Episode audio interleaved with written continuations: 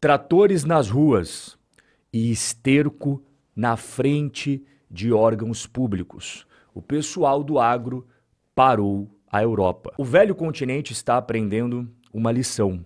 Não são os burocratas em seus gabinetes climatizados que vão determinar o destino de uma nação. Não.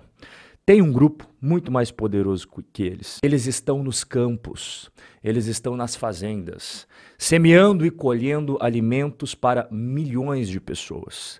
Esse sim tem o poder de determinar o futuro de uma nação. Paris espremida por barricadas enquanto protestos de agricultores franceses se espalham pela Europa. Cansados do aumento de impostos, alta burocracia e disparada nos custos de produção, os heróis do campo resolveram fechar todas as estradas que levam até Paris. Tratores, e toneladas de feno estão bloqueando a entrada e saída da cidade mais importante da França. E o Macron e a sua equipe de governo está observando Paris sitiada. E o maior medo de Macron e a sua turma é que não tem previsão para acabar. Os agricultores vieram preparadíssimos para uma estadia prolongada, se for necessário, com tendas, muita água e muito mais comida. Agricultores franceses mantêm cerco a Paris enquanto protestos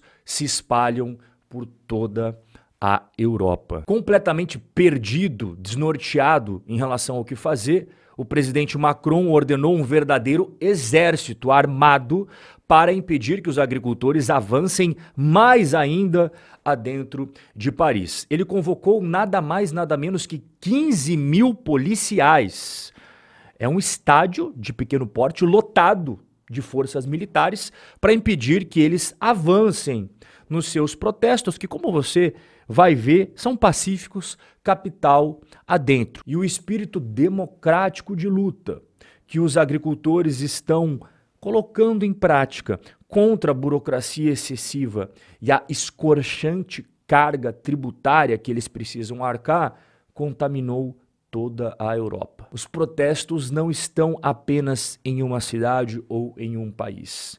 O gênio saiu da lâmpada e agora, para colocar ele de volta, não tem o que fazer. Itália.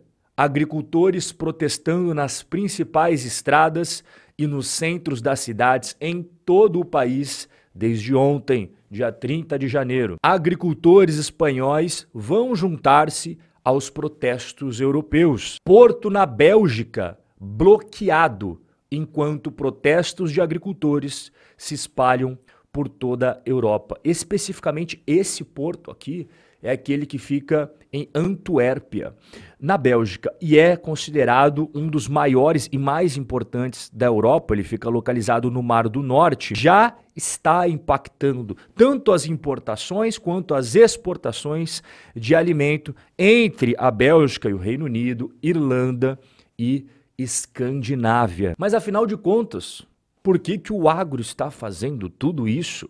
Porque paralisaram a Europa e esse caos completo que está dominando o velho continente é explicado pelo quê? Vamos ao exemplo da França, que é o maior produtor rural de toda a Europa, que você vai entender melhor a situação. O povo do agro francês diz que está de saco cheio. Acabou a paciência.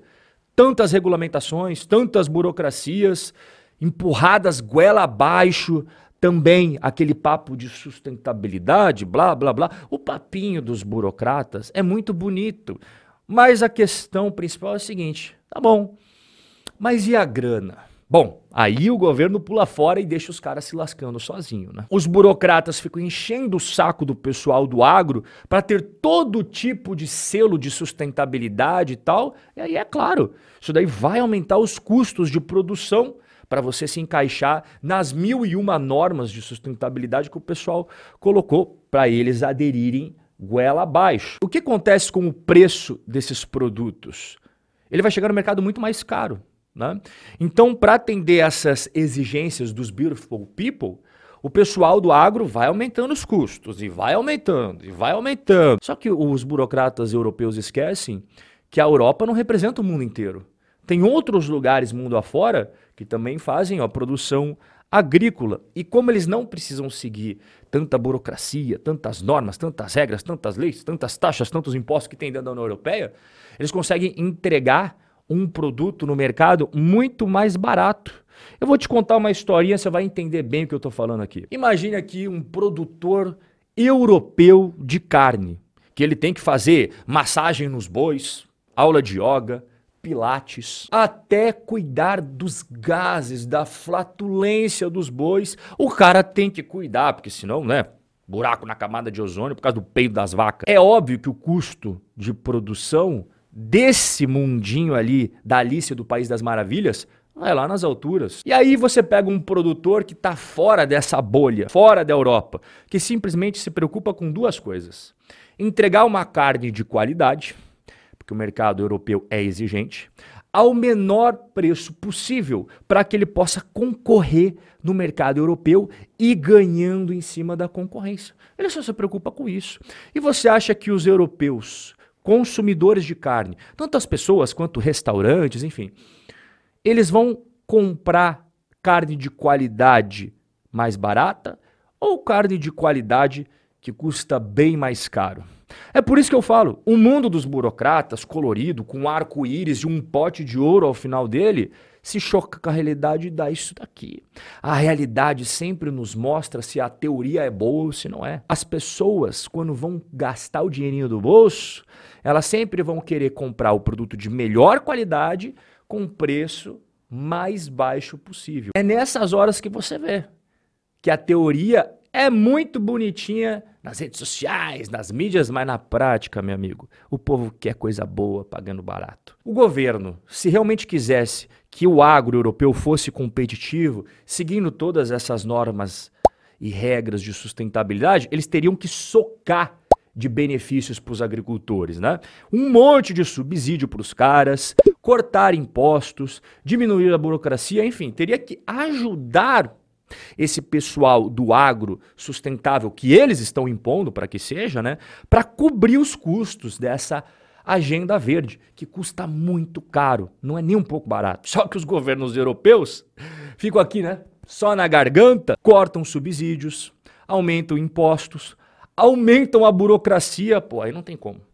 Aí o pessoal do agro não tem sangue de barata, né? E aqui vem um detalhe muito, muito interessante de você saber. A Ucrânia, ela está em um conflito bélico que já se arrasta há muito tempo com a Rússia.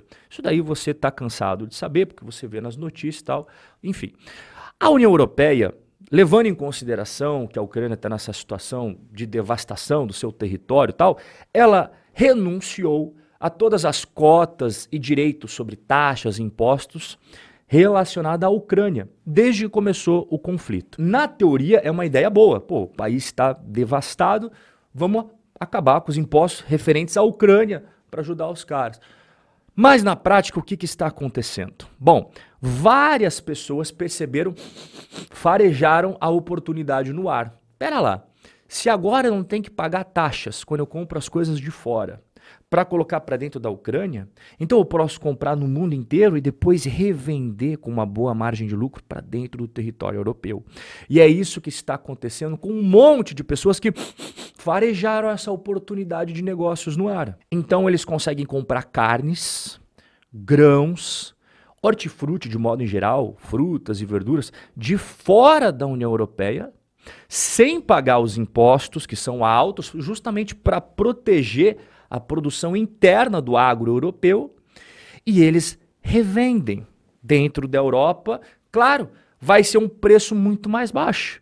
E aí você vai aniquilando a concorrência que precisa seguir todas as regras de burocracia de impostos. Então é uma avalanche de problemas que o pessoal do agro europeu está enfiado. E aí eles perderam a paciência e é por isso que você está vendo Alemanha, Polônia, França, Espanha, Itália, Bélgica, todo mundo bloqueando estrada, indo na frente de órgão público e fazendo pressão em cima dos burocratas. O nosso bate-papo de hoje vai ficando por aqui, mas eu tenho encontro marcado com você amanhã, neste mesmo lugar. Forte abraço, até lá.